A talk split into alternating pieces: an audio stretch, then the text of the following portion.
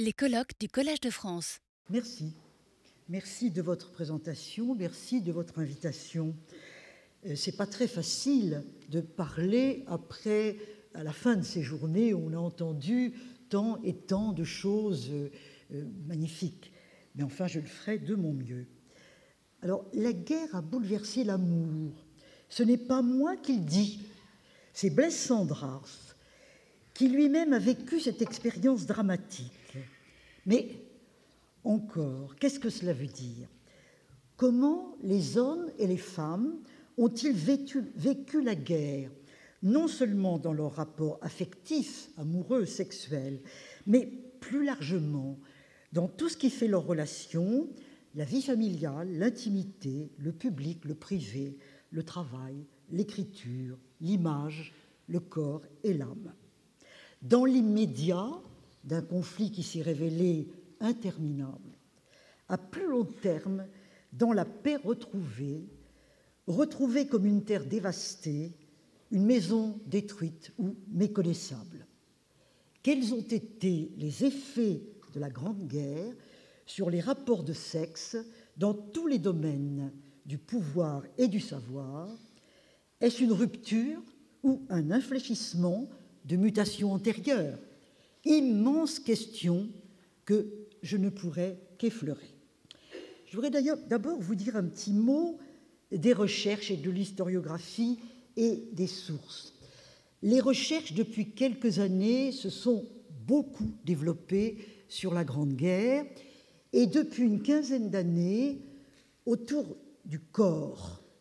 Le corps euh, guerrier, le corps mutilé, le corps au travail, le corps souffrant, le corps dans tous ses états. C'est quelque chose de très important euh, qu'on doit en particulier à Stéphane Audouin-Rousseau et à toute l'équipe euh, qui, a travaillé autour de lui, Annette Becker également. Il y, a, eu tout un renouvellement des études sur la guerre autour de ces thèmes-là. Et puis, d'autre part, l'histoire en général, depuis une vingtaine d'années, là je pense par exemple à tout ce qu'a apporté Alain Corbin, hein, à réintégrer les émotions, le corps, la grande histoire du corps, justement, euh, dirigée par Alain Corbin, Jean-Jacques Courtine, Georges Vigarello. Euh, donc tout cela est entré dans l'histoire et est entré dans la Grande Guerre également.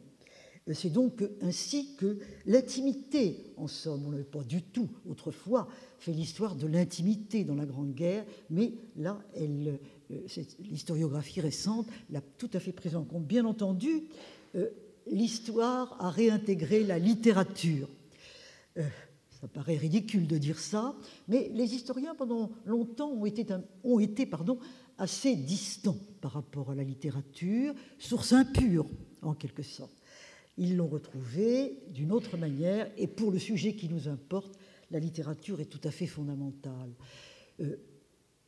les romans tous ceux que nous connaissons, bien sûr, que je ne vais comme ça que rappeler, quitte à en utiliser quelques-uns tout à l'heure, Proust et Le temps retrouvé, euh, Le diable au corps, publié en 1923 et qui a fait scandale au moment où il a été publié. Euh, Colette, La fin de chérie, dont je reparlerai parce que c'est un texte important. Martin Dugard surtout, L'été 14, et l'épilogue des Thibauts, si pertinent pour notre sujet. Je vous le rappelle, l'auteur dans l'épilogue tente, au travers du regard d'Antoine, euh, de porter un regard sur les effets de la guerre, sur les individus qui l'ont vécu, évidemment Antoine et son entourage. Antoine revient du front, il va dans son appartement de la rive gauche, ne le reconnaît pas. Ça lui est indifférent. Il est hypérité, hypérité à mort, il le sait, il va mourir, il le sait. Son frère Jacques a été tué. Alors qu'il voulait faire la révolution, son avion euh, s'est effondré. Il a été ramassé par des soldats du front qui l'ont appelé fragile parce qu'il était dans une caisse où il y avait marqué fragile, euh, qui l'ont emmené avec eux dans l'idée de le faire prisonnier, puis qui finalement, acculés euh, au mouvement même de la guerre, l'ont descendu. l'ont descendu en le traitant de fumier. Pas fumier parce qu'il était passé de l'autre côté. Euh, histoire dramatique, évidemment, de la guerre.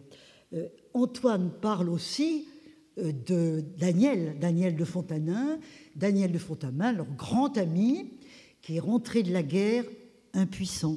Il l'écrira à Antoine Je ne suis plus un homme. C'est la blessure qui l'a rendu impuissant. Et puis les femmes. Les femmes, Madame de Fontanin, la mère de Daniel et de Jenny, qui dirige un hôpital, qui y trouve, semble-t-il, un accomplissement et un bonheur, pouvoir des femmes, euh, semble dire Martin Dugard. Euh, et puis c'est Génie euh, qui a eu de Jacques, dans l'unique nuit d'amour qu'elle a passée avec lui, un enfant, Jean-Paul. Et ce Jean-Paul est pour Antoine l'avenir. Il y a deux lignes mélodiques au moins euh, qui se déroule dans cet extraordinaire épilogue des Thibauts. Il y a d'une part, justement, une idée sur les rapports entre les hommes et les femmes. Au fond, euh, pour euh, Antoine, les hommes ont perdu, d'une certaine manière. Les femmes sont là, elles ont gagné quelque chose, elles ont continué. Les hommes sont morts, impuissants, lui, il va mourir. Et l'espoir, l'avenir, c'est l'enfant. C'est l'enfant, et il y a le dernier mot d'Antoine, comme le dernier mot du roman, c'est Jean-Paul. Jean-Paul qui ouvre l'espoir en quelque sorte euh, vers l'avenir. Voilà un texte absolument euh, magnifique euh, qui suggère en quelque sorte une véritable subversion des rapports de sexe au profit des femmes, au profit, entre guillemets, des femmes, mais aussi de l'enfant. Beaucoup d'autres textes pourraient euh, être cités, euh, par exemple Chéri, hein, Chéri dans le même sens, Chéri chez Colette, euh, qui ne retrouve absolument pas sa place entre sa femme et sa vieille maîtresse, et qui ne cesse de dire Qu'est-ce que je fais là hein? Et finalement, vous savez qu'il choisit de se suicider. Aurélien, le roman éponyme d'Aragon, écrit plus tard. Hein. Bien entendu, il faudrait faire la chronologie de ces romans pour voir à quel moment, comment ils ont été pensés. Mais Aurélien est, tout à fait cela.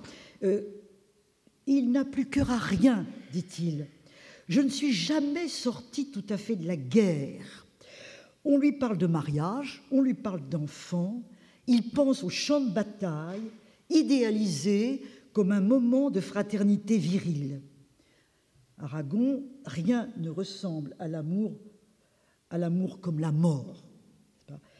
La guerre a rendu la rencontre des sexes impossible parce qu'ils se sont perdus de vue et le désastre collectif rend le bonheur irréalisable. Il n'y a pas d'amour heureux. Hein, hein, des messages d'Aragon. Alors ce mal-être des hommes euh, on a même pu parler de véritable crise d'identité sexuelle. Est-ce qu'il avait son correspondant chez les femmes? La littérature en parle moins, parce qu'il y a moins d'écrits de femmes en général à cette époque, et moins euh, sur ce sujet. Mais bien d'autres sources euh, nous permettent de compenser ce silence, et notamment tout ce qu'on appelle la littérature personnelle, c'est-à-dire les journaux intimes, les correspondances très tellement importantes, les autobiographies. Et ces sources-là euh, sont quelque chose, on l'a rappelé hier, Antoine Compagnon l'a rappelé hier, quelque chose d'absolument essentiel. La guerre de 14-18, il l'a dit, je ne fais que répéter, a été un immense atelier scripturaire. Ces gens éduqués, qui savent lire et écrire, écrivent les poilus ont des carnets, notent, euh, ils ont la pression de vivre quelque chose, un événement. Et donc il faut consigner euh, ce qu'ils vivent, euh, d'où ces carnets où ils racontent un peu tous les, tous les jours ce qui se passe, pour un très grand nombre d'entre eux. Et puis il y a les correspondances. Alors les correspondances, ça a été véritablement les respirations de la guerre. On en a parlé hier, je vais encore un petit peu en parler aujourd'hui. N'oubliez pas un million de lettres étaient échangées par jour. Un million de lettres par jour. Je ne parle que de la France. Hein. Soit près de 5 milliards de lettres pour l'ensemble de la période. C'est évidemment quelque chose de suffocant, et ce sont des sources tout à fait importantes. Bien entendu, ces sources, nous les avons souvent perdues. Hein. on n'a pas gardé l'ensemble de ces lettres. Mais enfin, on en a gardé quand même beaucoup. Et un certain nombre, peu par rapport à tout ce qui a été écrit, vous allez le voir, euh, un certain nombre ont été publiés. Par exemple, on a publié 16 correspondances euh, croisées, hein, hommes-femmes, entre 1915 et 1990. 16 pour cette période, c'est pas beaucoup. Mais depuis l'an 2000, et c'est un signe euh, de l'intérêt et pour la guerre et pour cette littérature, on en a publié 24. Vous voyez on en a publié beaucoup plus dans les 10 dernières, 15 dernières années euh, que pendant 50, 60 ans euh, du 19e siècle. Alors, ces, ces sources-là sont extrêmement intéressantes et importantes, et je voudrais citer une thèse dont je me suis largement inspiré euh, pour euh, l'exposé d'aujourd'hui, c'est la thèse magnifique que Clémentine euh, Vidal-Naquet, sous la direction de Stéphane Audouin-Rousseau, vient de faire à partir d'un certain nombre de correspondances. Thèse qui va paraître ces jours-ci aux belles lettres et qui accompagne une anthologie de la correspondance conjugale qui, elle, est déjà parue depuis quelques jours. Le titre magnifique s'appelle Te reverrai-je te reverrai-je? C'est un leitmotiv euh, des lettres que euh, s'adressent euh, les hommes et les femmes qui s'écrivent. Alors Clémentine Vidal-Naquet a travaillé à partir des correspondances déposées dans un lieu qui est un lieu étonnant pour les historiens, qui s'appelle l'APA. Là, l'APA, c'est l'association pour l'autobiographie. Cette association, APA, APA, a été créée il y a environ une quinzaine d'années par Philippe Lejeune. Et je ne peux pas vous raconter toute cette histoire, mais le résultat, c'est que dans la ville d'Ambérieux, en Bugey, dans l'Ain, il y a une bibliothèque qui s'est en quelque sorte vouée à la réception euh, de tous ces textes euh, personnels, autobiographies, journaux intimes, correspondances, tous les gens qui veulent déposer leurs archives familiales. Quelquefois, les gens ont des, ont des sources qu'ils ne savent pas très bien, ils ne veulent plus les jeter. Maintenant, on a pris conscience de l'importance de ces archives. Les gens ne veulent plus les détruire, mais ils ne savent pas quoi faire avec. Donc, ils peuvent les déposer là. Et le résultat, c'est que depuis la quinzaine d'années, même peut-être 20 ans maintenant, euh, que cet APA existe, il y a plus de 4000 documents de l'ordre euh, de, ce que je viens de vous dire. Donc, sur la vie privée, sur la vie intime, sur la vie personnelle, voilà un dépôt d'archives absolument formidable euh, pour les historiens. C'est là que Clémentine Vidal-Naquet a puisé sa matière. Elle a retrouvé, pas seulement là, hein, ailleurs aussi, euh, donc je ne vais pas détailler ça, mais là beaucoup. Et elle a utilisé systématiquement 70 correspondances conjugales, parce que sa préoccupation, ce sont les correspondances conjugales. C'est ça qui l'intéresse. mari et femme dans la guerre à travers leurs correspondances conjugales. Elle en a étudié 70, qu'elle a évidemment choisi en fonction de leur intérêt, et c'est cela qui font de la thèse dont je vous ai parlé et l'anthologie euh, dont je vous ai également parlé. Mais euh, je dirais, je me suis beaucoup appuyé là-dessus, mais il n'y a pas que cela. Euh, on vient de publier la correspondance de Louis Pergaud.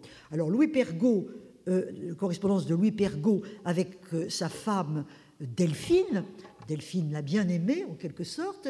Louis Pergaud vous est très connu à cause de la guerre des boutons, hein, qu'il a publié en 1912. Mais en, fait, à l'époque, euh, Louis Pergaud était, surtout connu pour son prix Goncourt, attribué en 1910 à un roman euh, complètement oublié aujourd'hui, enfin de, moi en tout cas, qui s'appelle Goval et Margot. Je sais pas si vous avez lu ça, mais moi, j'ai euh, jamais euh, lu ce roman de Louis Pergaud. Et on vient de publier euh, cette correspondance de Louis Pergaud à Delphine. Et alors, ce qu'on observe dans cette très belle correspondance, c'est une extraordinaire dissymétrie sexuelle. On a les lettres de Louis à Delphine, mais on n'a pas publié, peut-être même on n'a plus, je ne sais pas, les lettres de Delphine à Louis. Et cette dissymétrie sexuelle, on la retrouve dans à peu près toutes les correspondances. Alors c'est intéressant, ça pose un problème, évidemment. Ça se comprend très bien d'un autre côté. Les, femmes à la maison recevaient les lettres, les conservaient, euh, bien sûr, elles les conservaient.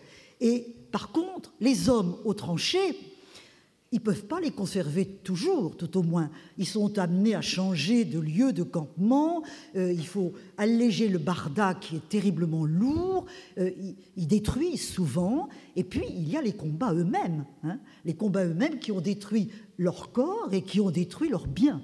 Si bien qu'il y a énormément euh, de correspondances de femmes qui sont à jamais détruites et disparues. Mais ceci étant, cela pose la question de la dissymétrie euh, sexuelle des sources euh, pour parler de tout ce que nous euh, évoquons en ce moment. Cette dissymétrie sexuelle, elle est classique en histoire. On peut se demander parfois si la guerre ne l'a pas aggravée. Ça se comprend encore une fois très très bien. La mémoire, on conserve la mémoire de, des, des, morts, enfin c'est ceux-là qui comptent de ceux qui sont partis, et on regarde beaucoup moins ceux qui sont restés. À la limite, leur histoire est considérée comme moins importante, et la dissymétrie sexuelle s'affiche évidemment, c'est inévitable, bien entendu, sur les monuments aux morts de la guerre. Les hommes, les femmes, où sont-elles et que faisaient-elles? Voilà, c'est euh, évidemment une très très grande question. Alors, pour bien, euh, voilà pour les sources et pour les, pour les travaux. Pour voir les changements que la guerre a pu apporter dans les rapports entre les sexes, il faut jeter un, coup d'œil, il faudrait même jeter plus qu'un coup d'œil sur l'avant-guerre. Euh, Qu'étaient les rapports masculins-féminins Je ne pas, pas pour tout au cours du 19e siècle, ce serait évidemment beaucoup trop long, mais par exemple à la Belle Époque.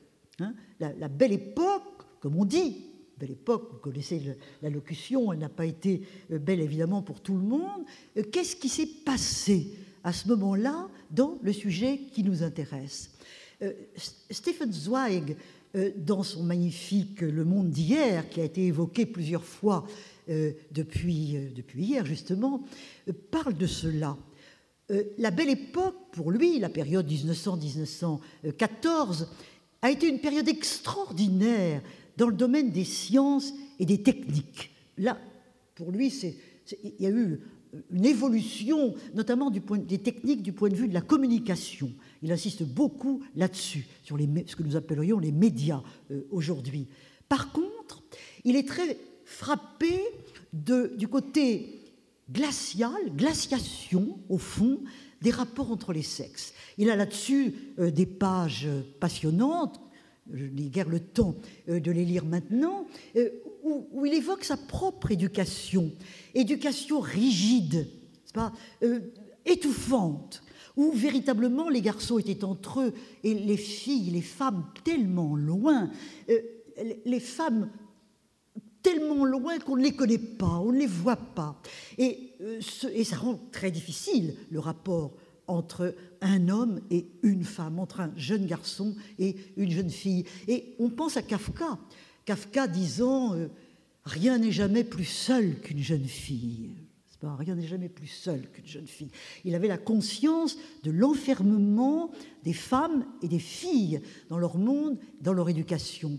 Et lui-même, vous le savez, avait des grandes difficultés dans les rapports euh, avec les jeunes filles et avec les, femmes et ces fameuses fiancées.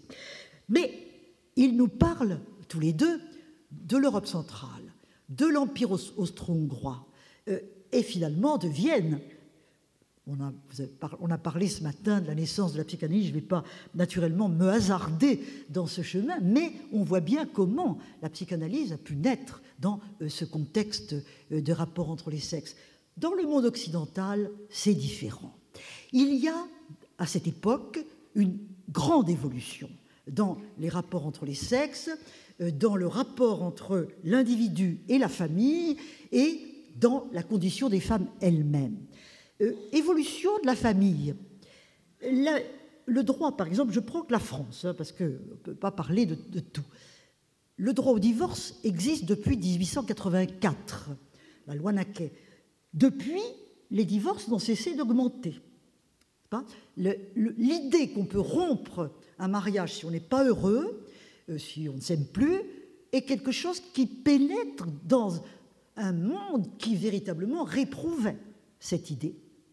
Et il y a effectivement de plus en plus de divorces entre 1900 et 1914. D'autre part, il y a, et ça alarme beaucoup les moralistes euh, français, euh, il y a une diminution on a beaucoup de courbes euh, démographiques pour cette époque, hein. la, diminution de la natalité est également très forte, et les, moralistes disent, à côté de l'Allemagne, qui a une démographie triomphante en quelque sorte, beaucoup d'enfants, eh bien la France est fragile.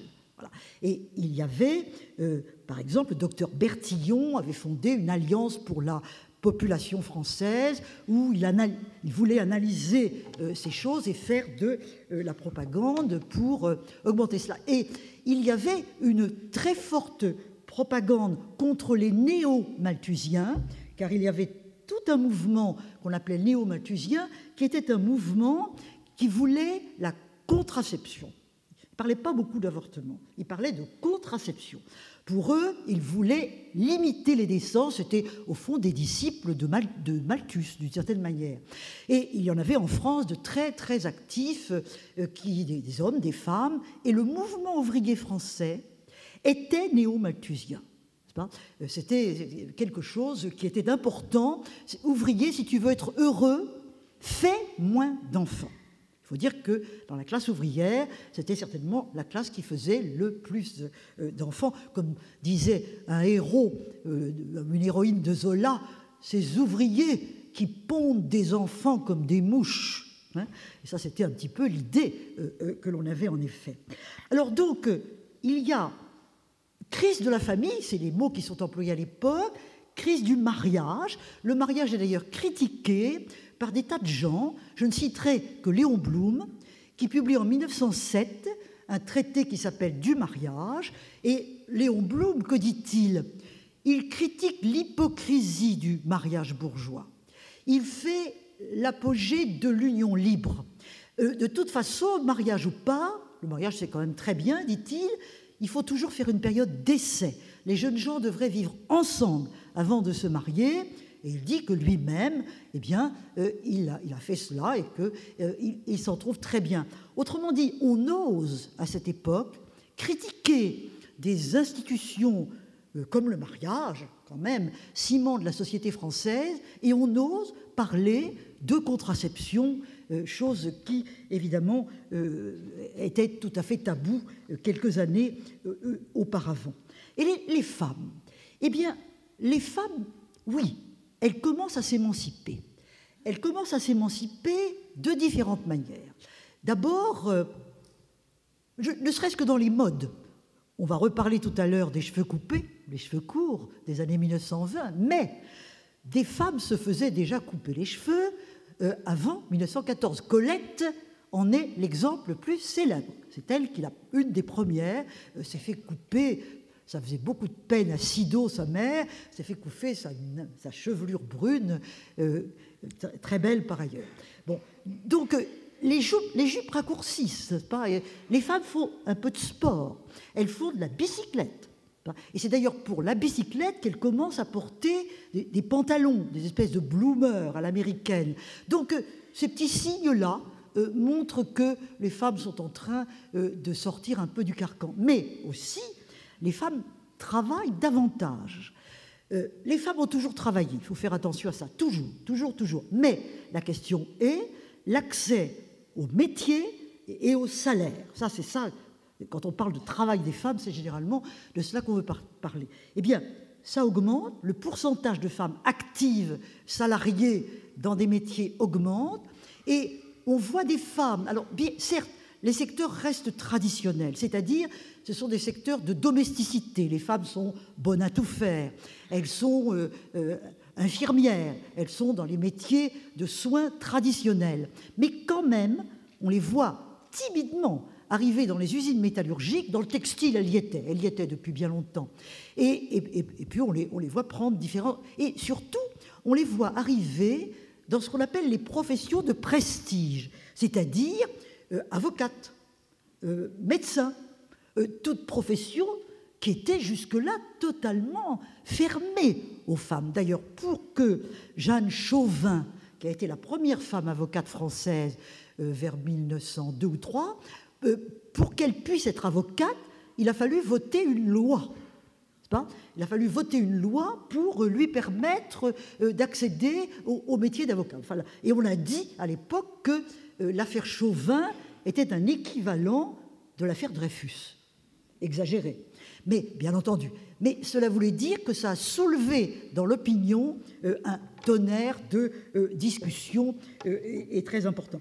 Et des médecins, on les voit arriver par les femmes immigrées. Les juives arrivant de Russie ou de Pologne avaient appris la médecine, curieusement, dans les universités russes.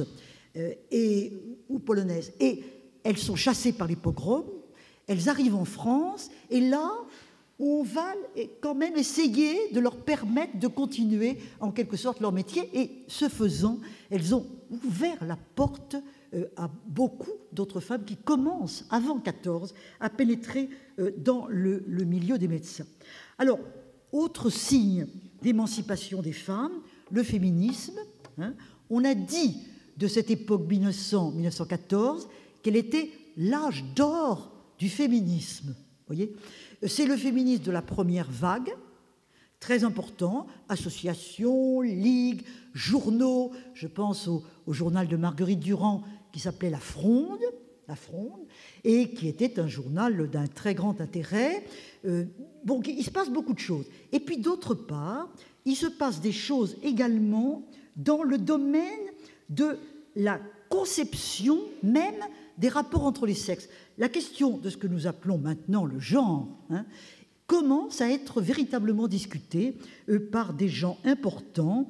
Je pense euh, à Otto Weininger, par exemple, qui écrit Sexe et caractère. dans ce livre fameux, il dit il y a une hiérarchie des sexes. Les hommes, c'est plus. Les femmes, le féminin, c'est moins. Il n'y a rien à faire, c'est comme ça. Mais certaines femmes pourront accéder au masculin. Autrement dit, il maintient la hiérarchie, mais il ouvre la porte à quelques femmes d'exception euh, qui pourront peut-être pénétrer jusqu'aux étages supérieurs euh, de la hiérarchie des sexes. Et puis chez Georges Simmel aussi, on trouve beaucoup d'écrits euh, de réflexion sur la différence des sexes. Simmel dit il y a un féminin, il y a un masculin. Alors lui, il revalorise le féminin en disant que la culture féminine, euh, c'est quelque chose de très intéressant, qu'il faut absolument prendre en compte, que ça fait partie de la société. Bien entendu, dit-il, ça ne vaut pas le masculin, ça c'est sûr. Mais quand même, ça vaut la peine de le prendre en considération. Autrement dit, cette période 1900-1914 est une période d'une très grande richesse euh, pour la question des rapports entre les sexes qui change véritablement. Dans la guerre, que se passe-t-il? Que se passe-t-il? Eh bien, dans un premier temps, l'ordre des sexes est rétabli, il est triomphant. Les hommes au front, debout, combattant dans leur rôle, après tout, l'homme soldat c'est le summum de la virilité, surtout qu'au début de la guerre, il est debout. Après, il faudra apprendre à ramper dans les tranchées, ça sera très difficile d'ailleurs pour le corps des soldats. Les femmes, à l'arrière, aidant les hommes, les accueillant, les suppléant, mais toujours en position évidemment seconde. Donc l'ordre des sexes euh, semble rétabli et au fond euh, tout le monde adhère. Les hommes et les femmes de cette époque, c'est leur devoir et ils adhèrent évidemment à ce modèle. Mais la guerre dure. La guerre dure longtemps. Elle a des effets. Elle a des effets, par exemple, démographiques, sur lesquels je ne peux évidemment euh, m'étendre beaucoup. La guerre a accentué la crise démographique qui était apparue dans les années 1900-1914. Il y a eu une chute des mariages, évidemment. Hein. Euh, encore que tout de suite au moment de la guerre, il y a eu beaucoup, beaucoup de mariages un peu précipités. On était fiancés, on ne savait pas trop ce qui allait se passer, on se marie. Pas? On supprime même les bancs, allez, on, euh, on se marie. Mais à terme, ça a tout de même retardé pendant la suite de la guerre, on, s'est marié beaucoup moins. C'était d'ailleurs très compliqué. Euh, le, gouvernement avait instauré un mariage par procuration, mais ce mariage par procuration n'a pas marché du tout, parce que c'était déplaisant au possible de voir quelqu'un qui ne serait pas son mari hein, et lui dire oui. C'était quand même euh, quelque chose d'un petit, peu, petit peu compliqué. Évidemment, chute des naissances, vous pouvez euh, l'imaginer, donc euh, quelque chose de, très dur. Et puis, la séparation, la séparation des sexes. plus de 3 millions d'hommes sont partis en 15 jours. En 15 jours, le paysage quotidien, le paysage du village, de la ville, tout est bouleversé. Et il faut vivre avec, il faut faire avec. Et alors la, cité, évidemment, va, euh, va s'installer, hein, et nous allons voir comment les femmes vont essayer, en effet, d'assumer euh, les rôles euh, divers et variés qu'occupaient les hommes. Mais tout de même, comment maintenir un rapport entre ces sexes désormais séparés? Rôle de la correspondance. Une fois de plus, on revient sur le rôle majeur de la correspondance, dont euh, Clémentine Vidal-Naquet euh, nous montre bien que d'une certaine manière, la correspondance, elle le dit, a banalisé la tragédie. Elle a banalisé parce qu'elle a aidé les gens à la vivre dans ces lettres quotidiennes, quotidiennes pour beaucoup, que s'adressaient euh, les soldats à leurs femmes et les femmes à leur mari au front ou à l'arrière. De quoi est-il question? Il est question des combats, mais attention, les soldats ne doivent pas dire trop de choses. Hein. Ils doivent notamment ne pas dire où ils sont, en principe, pour que les opérations euh, n'apparaissent à personne. Ils doivent taire la tragédie pour ne pas démoraliser l'arrière. Alors, de quoi parlent-ils De leur quotidien du couchage, des poux, de la boue, de la nourriture, de la joie que constituent les colis, colis très importants qui arrivent, des lettres. Quand une lettre tarde trop, c'est le drame, c'est la dépression. Même Louis Pergaud, qui est très sûr de Delphine, son amour, quand deux jours, trois jours se passent sans lettre, il lui écrit l'amorigène. Il lui dit Mais enfin, tu n'as que ça à faire et tu ne m'écris pas. En réalité, c'est le courrier qui n'a pas bien marché la plupart du temps. Donc il y a une anxiété considérable autour de tout cela et en même temps une possibilité de vivre les choses à travers la correspondance. Et puis, la correspondance joue un rôle amoureux. Car ces hommes qui écrivent aux femmes quand ils les aiment. Quelquefois, il y a aussi beaucoup d'indifférence, quelquefois. Ou quelquefois aussi, on n'ose pas parler. Mais il y en a beaucoup qui osent. Et qui osent probablement parler d'amour d'une manière qu'ils n'auraient jamais faite oralement. Et là, la guerre a joué un rôle très important dans l'intimité, dans l'expression de l'intimité et même dans l'intimité mise à jour. Je reprends l'exemple de Louis Pergaud, car on ne peut pas donner mille exemples. Au début, il dit à Delphine qu'elle lui manque beaucoup, qu'il aimerait tellement être auprès d'elle. Et puis, je fais des baisers sur tes yeux. Un peu plus tard, je fais des baisers sur ta bouche, ton cou, ton ventre. Il lui parle d'étreinte très forte et répétée. Il lui demande, je cite, un baiser passionné et chaud, comme tu sais me les donner, et dont j'ai une si vive nostalgie maintenant à toute heure. Quelles étreintes, je te promets, ma gamine bien chère, et avec quelle ardeur je te caresserai, je te cajolerai, et oui, peut-être aurons-nous enfin le bébé que nous espérons Autrement dit, à travers la correspondance, il y a donc tout cet échange amoureux. Et Louis Pergaud, qui est en même temps témoin, euh, en même temps qu'il est acteur, euh, dit que il parle des correspondances que ses camarades adressent à leurs femmes. Quelquefois, il les trouve trop érotiques. Il écrit, alors ça, il dit, dit pas trop ça à Delphine, parce que quand même, pudeur gardée. Mais un de ses copains, euh, il lui dit, écoute, c'est incroyable ce que les époux peuvent s'écrire. Enfin, c'est inimaginable. Et je ne ferai pas la citation, elle est même très crue euh, d'un certain point de vue. Et euh, il dit que probablement, quand les poilus euh, seront en Allemagne, eh bien, on ne sait pas trop ce qu'ils pourraient faire au Gretchen. N'est-ce pas? Et là, il y a une évocation assez terrible, d'ailleurs, de l'idée que le viol pourrait être une compensation et et que le corps des femmes, au fond, hein, euh, peut être un enjeu de guerre. Mais ça, nous savons très bien, euh, ça a été très, euh, étudié. Alors, voilà pour la guerre elle-même. Évidemment, il faudrait que je parle, mais je n'ai pas le temps, du travail. Hein. Les femmes on sont entrées plus qu'avant au travail, notamment dans des lieux qui ne leur étaient pas familiers. Par exemple, les grandes usines métallurgiques Hein. Ça, c'était vraiment un travail masculin, un travail d'homme.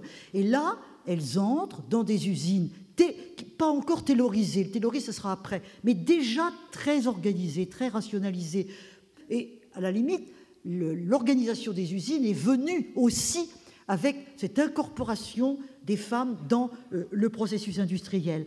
Et puis elle remplace les hommes partout, à la charrue, euh, en agriculture, elle les remplace aussi dans les écoles, euh, les institutrices qui viennent à la place des instituteurs, etc., etc. Donc une entrée massive des femmes dans le domaine du travail. Alors tout ça, qu'est-ce que ça va laisser? Qu'est-ce que ça va laisser? Je ne pourrais l'évoquer que très brièvement, car je ne crois pas qu'il me reste beaucoup de temps. Non, pas du tout. Alors, donc, euh, je ne vais l'évoquer qu'en résumé. Le premier effet, de la guerre, ça a été les désastres. Hein. Désastres de la guerre, 700 000 tués, 2 800 000 blessés, les gueules cassées, la destruction des corps et les corps des jeunes gens. Hein. Ça a été les veuves, ça a été véritablement une société totalement ravagée par la guerre. Hein. et euh, là-dessus, évidemment, il faudrait pouvoir développer beaucoup. Euh, ça a été aussi une espèce de déséquilibre euh, dans, dans, les rapports entre les sexes. Par exemple, les divorces n'ont jamais été aussi nombreux qu'au retour de la guerre. Ces hommes et ces femmes qui se retrouvent, quelquefois ne se reconnaissent plus. Un écrit quand j'ai retrouvé ma femme, je n'ai pas reconnu ses yeux. La distance est telle que... Et, puis les hommes ont vécu des choses trop dures. Ils ne comprennent plus ce qui se passe à l'arrière. Donc il y a énormément de divorces. Et fait exceptionnel, des divorces demandés par des hommes. Généralement, c'est les femmes qui demandent le divorce. Et là, ce sont à 66% dans ces années d'après-guerre demandé par des hommes. Alors, ceci dit, ça va se rétablir rapidement, l'équilibre démographique va se rétablir rapidement et la démographie va se retrouver dans les années 1925 à peu près à la normale. Bon, alors autre chose euh, qu'il faudrait développer, mais que je ne peux qu'énoncer, euh, c'est l'espèce de désir de bonheur et qu'il y a eu dans les années 1920 et c'est pourquoi on les a appelés, les années 20-25, les années folles. Les années folles où ceux qui ont subsisté, en quelque sorte, alors eux, ils veulent, vivre. Ils veulent vivre, les hommes comme les femmes, ils veulent vivre euh, à tout point de vue, leur corps, leur sexualité, hein, leur indépendance. Les femmes n'ont pas du tout l'intention, du moins dans les classes moyennes, euh, à la campagne c'est très différent, euh, de, se laisser faire, elles veulent véritablement euh, continuer à, vivre très librement. Donc il y a en effet beaucoup de changements l'homosexualité s'est beaucoup développée à cette époque-là et on ose en parler. Hein, à Berlin, à Londres, à Paris, c'est une homosexualité qui avait été parfois vécue dans les tranchées, parfois comme sexualité de substitution et quelquefois, pour certains, comme une découverte euh, d'une sexualité, au fond, dont on découvre qu'elle est la sienne. Bon, donc tout ça, ça fait des changements extrêmement importants. Et les années d'après-guerre sont des années où le rapport entre les sexes cherche, euh, sans se trouver toujours, mais euh, avec, euh, avec des tentatives de tous les côtés. Alors pour conclure, et vraiment la conclure, on pourrait dire que plus qu'ils n'ont été bouleversés, les rapports entre les sexes ont été infléchis hein, dans des directions qui se dessinaient avant la guerre, je pense. Hein. Il y avait des tas de changements avant-guerre alors la guerre a d'abord freiné, puis ensuite elle a précipité ces changements-là. Hein. Euh, mais dans un mouvement beaucoup plus général. Et d'ailleurs, il y a un très étrange contraste, et ça pour l'historien, l'historienne, c'est quelque chose de très troublant, entre l'individuel et le collectif. Euh, la guerre a bouleversé des vies qui ne s'en sont jamais remises. Jamais et on vit bien les drames des gens. Mais la société a évidemment beaucoup plus de plasticité et l'analyse même des courbes démographiques avec ces espèces de euh, déséquilibre, puis ensuite d'équilibre retrouvé est tout à fait éloquente. Et oui, euh, la société est inhumaine et elle, cherche euh, à, faire guérir de la guerre. Mais guérit-on jamais de la guerre? Et a-t-on jamais guéri de la Grande Guerre? Je ne le pense pas. Voilà. Retrouvez tous les enseignements du Collège de France sur www.collège-2-france.fr.